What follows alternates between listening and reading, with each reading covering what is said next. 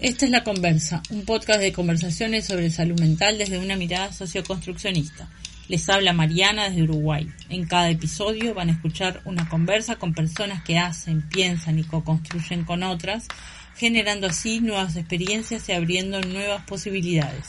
Espero que disfruten de este nuevo episodio. Bienvenidos.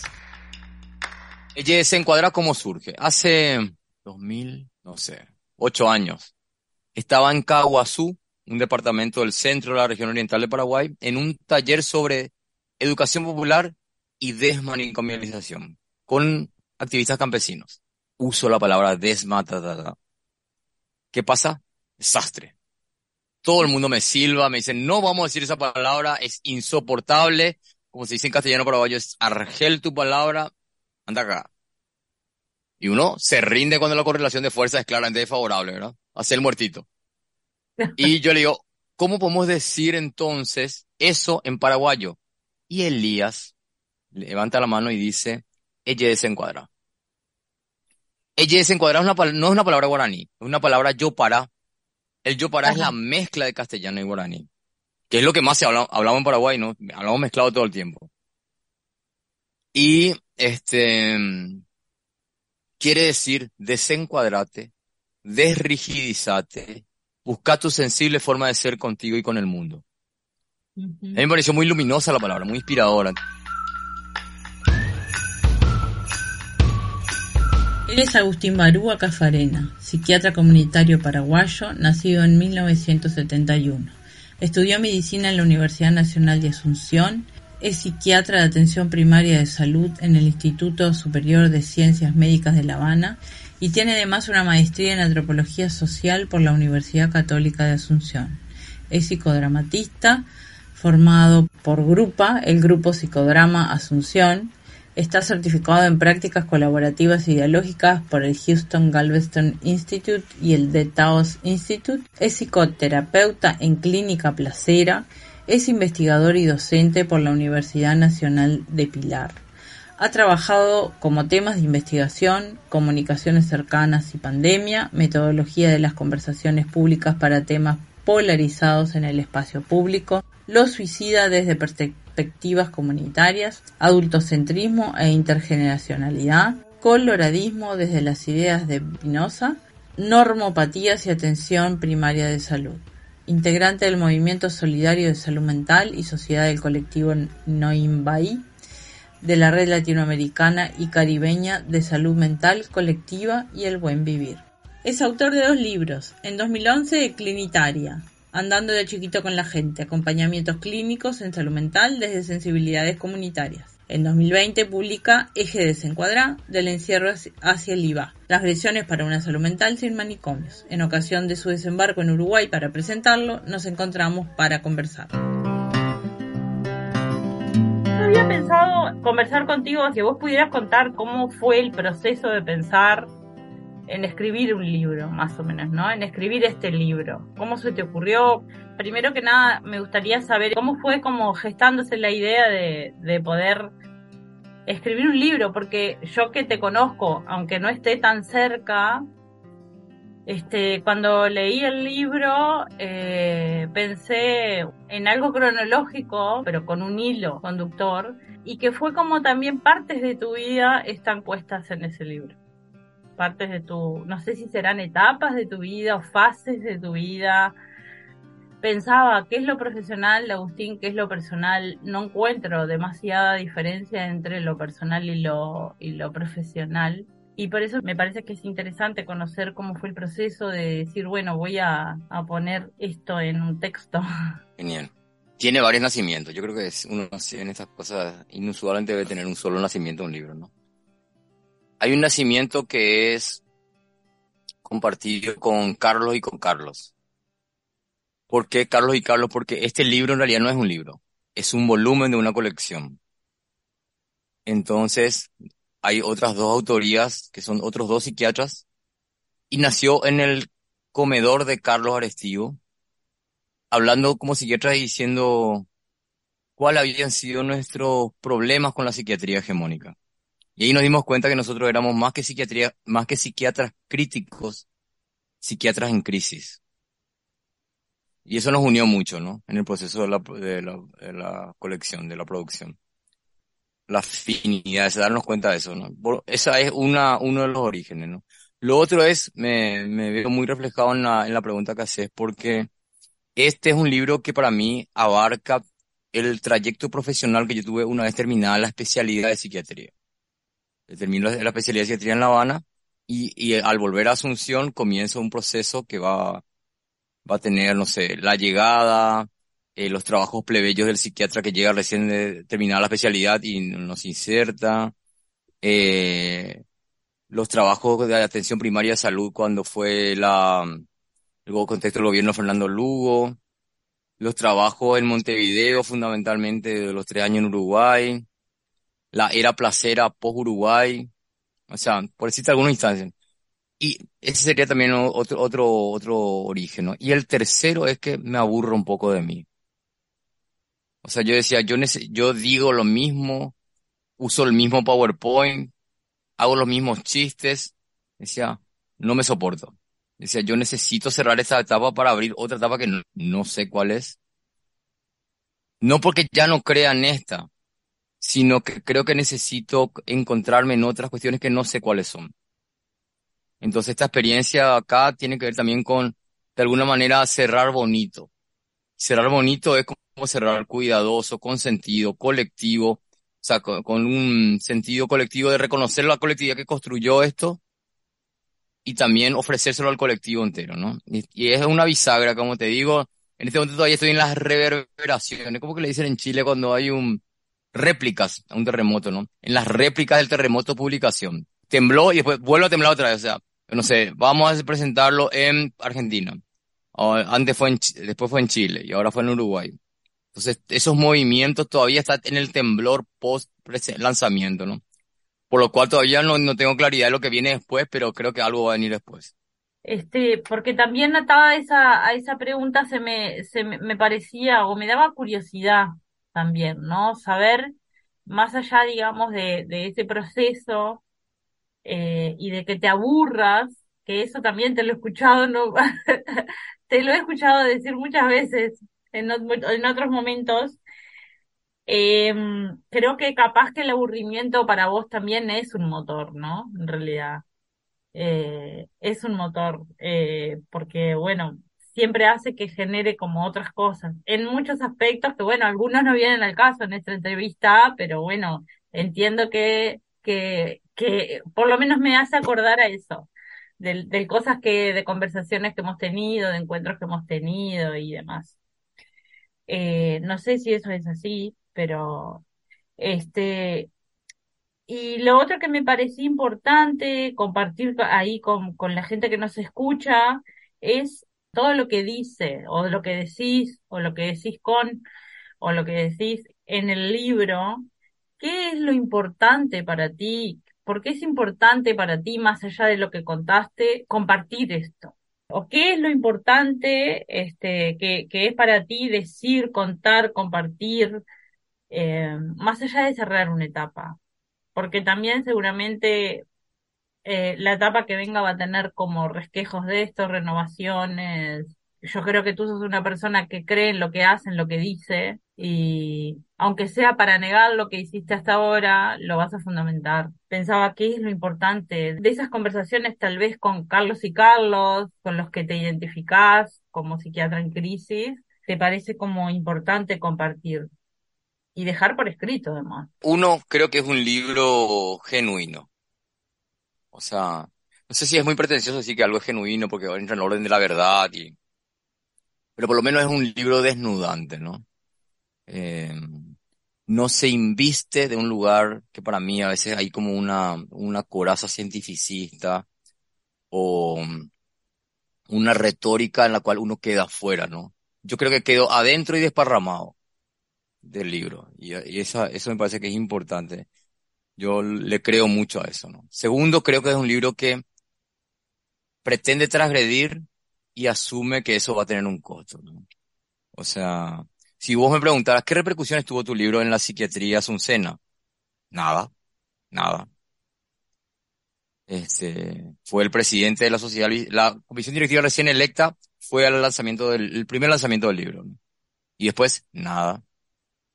Entonces, y decía un construccionista social que él entendió, psiquiatra, que cuando se alejaba de la psiquiatría mainstream, tenía que prepararse para la soledad. Y es un poco un libro solitario. ¿no? Porque nada dice algo también, ¿no?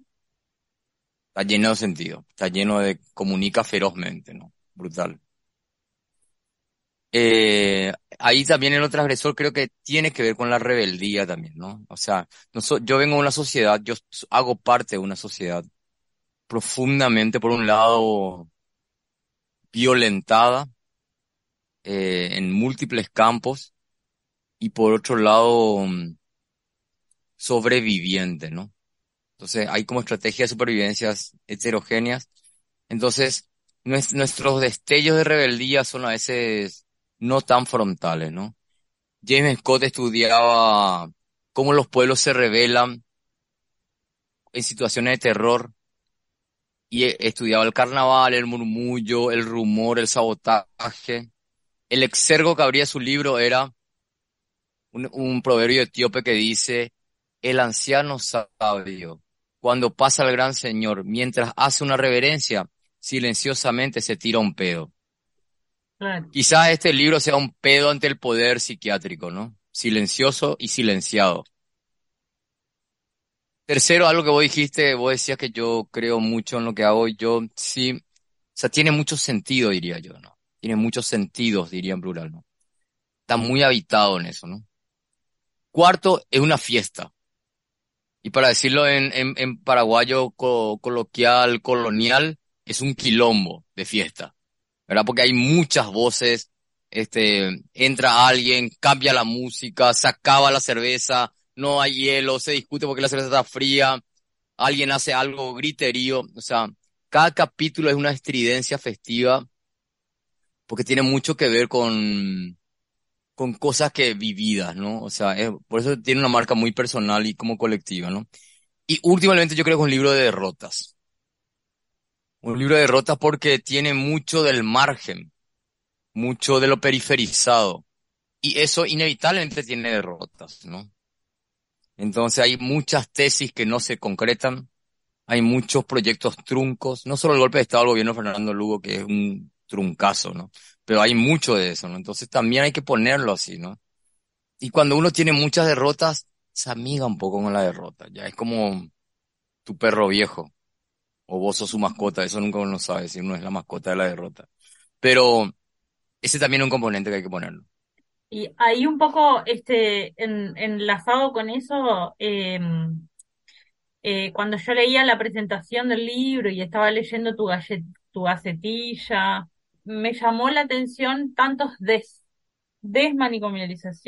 desrigidizarse, despelear, y, eh, y, también leyendo un poco lo que, lo que, lo que significaba un poco el, eje desencuadrado, este, el, no sé cómo se pronuncia, el IBA, que quería decir con la, la alegría, ¿no? La alegría comunitaria. Eh, pensaba cómo se relacionan todas esas cuestiones, este, y me imaginaba, este, algunas, este, algunas historias de clinitaria, ¿no? Que en realidad lo, eh, lo estuve como releyendo a partir de que me iba a encontrar contigo. Y pensando en esos espacios de trabajo que sí, que son en los márgenes, de, ¿no? Por lo menos en Clinitaria mostraban como muchos trabajos en los márgenes de la ciudad.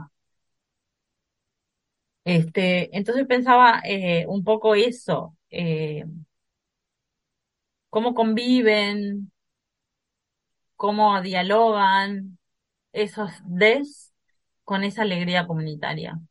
Ok. Em, yo creo que el des tiene mucho que ver con la celebración del pensamiento. O sea, lo des tiene que ver con romper la quietud, la fijeza, lo determinado y habilitar el, pensar, que finalmente para mí yo uso mucho en esta idea de que para trabajar en la salud mental postmanicomial tenemos que identificar nuestros impensables. Y lo impensable es lo que podemos pensar de una sola manera. Siempre uso una frase de una banda de los 70 argentina que decía, se llama en el hospicio el tema, y tienen un verso que dice, me duele la realidad de que el perro sea perro y nada más. O sea, lo que vemos unidimensionalmente, ¿no? Entonces, para mí eso es fundamental, ¿no? Eh, sobre lo des. Lo des, en la misma línea, tiene que ver con la capacidad de pregunta. Y los psiquiatras nos, no, yo creo que en general nos cuesta mucho preguntar porque tenemos demasiadas certezas encubiertas y demasiados mandatos de control. Entonces, la genuina curiosidad es una sofisticación que se nos priva por esa lógica. Entonces yo creo que hay también una, un intento de acercarnos a esa curiosidad que tiene la infancia sobre todo, ¿no? La infancia es como el prototipo de lo curioso, ¿no? Este, al ser tan autocéntrico, una de las cosas que perdemos es como esa celebración de la curiosidad. Y lo último que yo viví una experiencia muy dura en mi vida y muy necesaria también a la vez, que no la voy a dar detalles, pero que me sacó de la certeza militante. Yo ya no me considero militante, de nada. Y en general lo militante era, era un poco esas cuestiones, los des que voy a decir, desmanicalización, desmedicalización, despsiquiatrización, despatologización, etcétera. Entonces, ¿qué es lo que también me, se me cayó un poco con eso y tiene que ver con una revisión del DES? Es que el DES no sea una pose superiorista. O sea, ¿cómo? Repetí porque no se entendió bien. Una pose superiorista.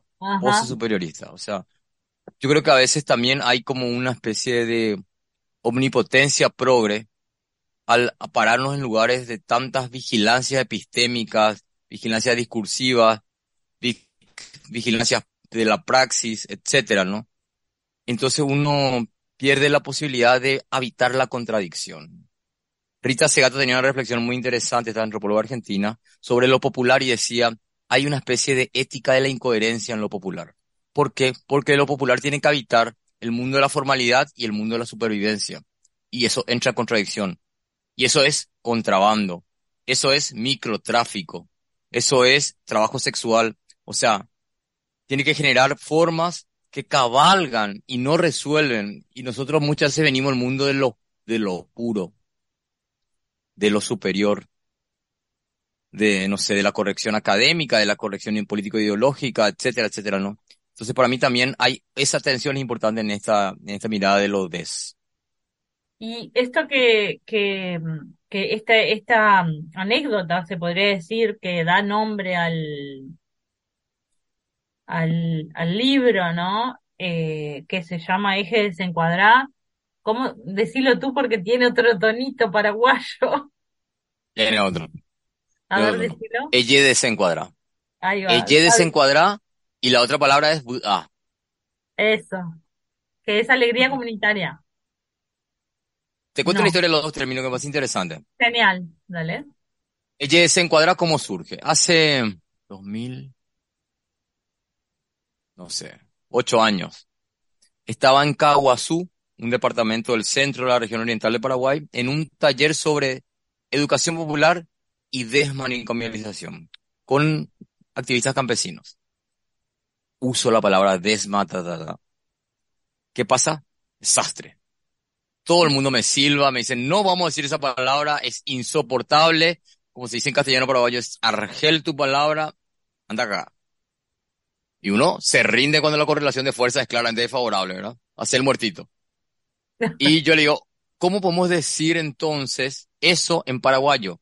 Y Elías levanta la mano y dice, ella desencuadra. Ella desencuadra no es una palabra guaraní, es una palabra yo para, el yopará es la mezcla de castellano y guaraní, que es lo que más se habla, hablamos en Paraguay, ¿no? Hablamos mezclado todo el tiempo.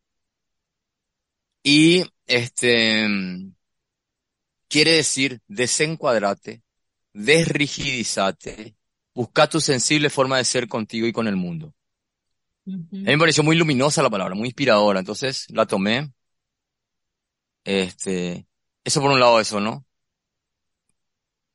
Que tiene que ver también con la construcción de un paradigma de desmanipulación en el caso paraguayo, porque nosotros, como Asunción, somos una ciudad muy sombreada por Buenos Aires, en términos teóricos metodológicos, ¿no? Ustedes saben también de eso. en Montevideo. Sí, es verdad. Entonces, la idea un poco de construir categorías, no en un sentido nacionalista pedorro, sino en un sentido singular y de autoría de pensamiento de Alicia Fernández, ¿no? Autoría de escritura. Entonces, eso me pareció importante, ¿no? Y por otro lado, ah, una palabra que me la sugiere Ramón Corbalán cuando estábamos construyendo el título, ¿no? No sé, en esta cosa de los libros y los títulos, ¿no? Trabajo, título, hijo, nombre, bueno, ok, título del libro. Y él me sugiere poner, ah, ¿no? Y yo voy a hablar con Cristino Lazar, que es una activista campesina muy referente para mí acá. Y ella me da la complejidad del Buda, de la construcción de la alegría, que tiene que ver con la alegría convivencial, con la alegría de la significación, con la alegría de la producción colectiva, con la alegría de la pelea, despelea, pelea de la vida cotidiana. Es cuando el otro te importa, básicamente, ¿no? Esa alegría.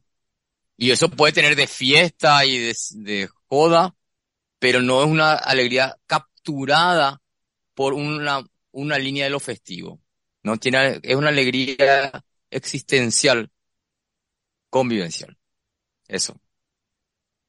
Me gustaría conversar contigo, mm, más, más allá de agradecerte eh, la, la, la, la venidera presentación del libro acá. ¿Qué expectativas tenés de, de encontrarte acá con, con, con quién, con qué, qué te gustaría encontrar, qué te gustaría compartir, qué te gustaría, cómo te gustaría. Bueno, eh, yo vuelo a Uruguay después de la pandemia, o sea, lo, último que estuve fue antes, ¿no? Este, vuelvo a un Uruguay con un cambio de signo partidario en el gobierno, que no es poca cosa, porque da, da cuenta de contrastes eh, tengo mucha curiosidad por ese Uruguay actual, ¿no? Eh, tengo muy, tengo ganas de conversaciones.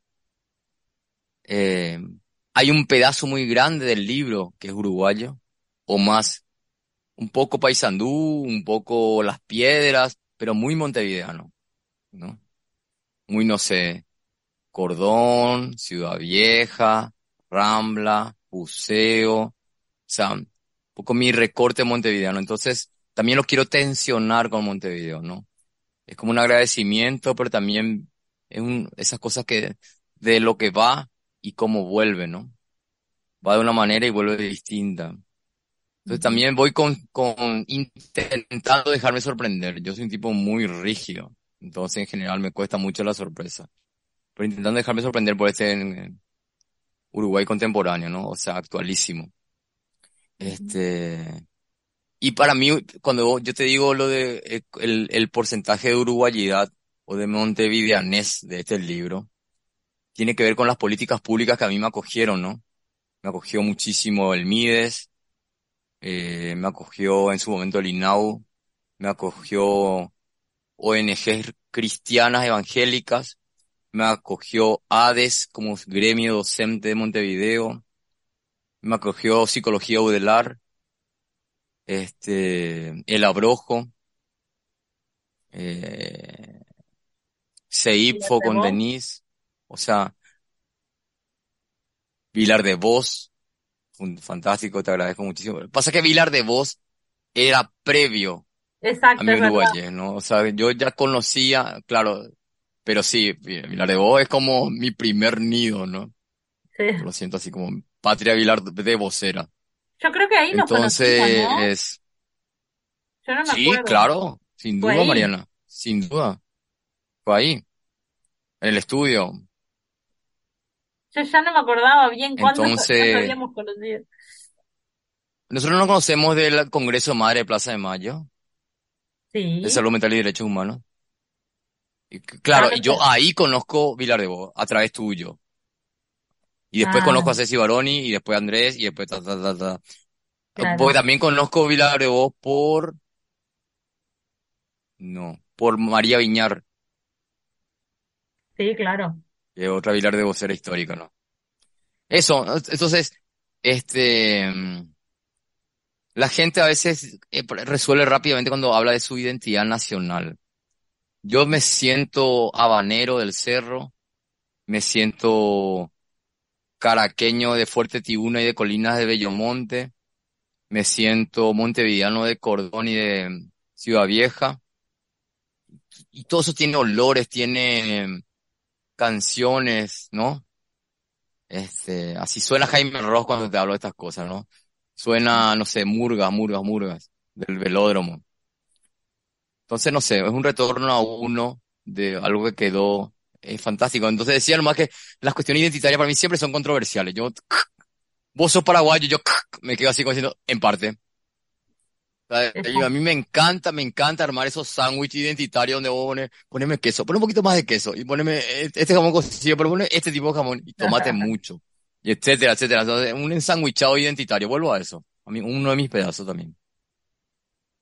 Sí, me, me, estás haciendo acordar de tu tesis de la maestría de antropología, que habla un poco de eso. Creo que, eh, fue en La tesis se publicó. Claro, Sí, se publicó en un suplemento antropológico acá de la Universidad Católica. Entonces, la, la, tesis es un estado intermedio entre clinitaria y ella desencuadrada, ¿no? Yo creo que eso lo tengo poco pensado, qué bueno que lo traiga Mariana, porque el, el lugar editorial en mi vida de la tesis en función de ella desencuadrada, ¿no? Ahí hay un salto. Clinitaria fue, fue una ternura del libro, fue como una conversación de fogón, la tesis fue una separación de pareja en eh, vivida en el frío invierno montevideano de un cuarto en el fondo de una casona antiquísima de Ciudad Vieja. Y la agradezco porque todo sirvió para escribir. La angustia de la separación hizo que me aferre a la escritura y la producción académica. Y ella desencuadrada fue un suspiro de decir, ya está, esto ya está barúa. Hagamos otra cosa. Qué genial, qué genial. Bueno, ¿hay algo más que te gustaría compartir con, con la gente que nos va a escuchar, que nos está escuchando en este momento? Yo soy insoportable y tengo un montón de cosas que quiero decir. Pero me parece que está súper bien. Yo agradezco muchísimo tus preguntas. Una vez más, tu sabiduría sensible impregna tu preguntar, así que yo me siento muy acogido con tu pregunta. Me, creo que está bueno, para no, para no. Pucú se dice en guaraní a lo largo, para que no sea pucú para que no sea... Pucú. Pucú, en guaraní quiere decir largo. Ajá, ok. Ñe Pucú es alguien que habló mucho. Yo creo que hasta ahí está súper bien. Me parece que está bien. Bueno, muy bien. Entonces vamos a dejar de grabar.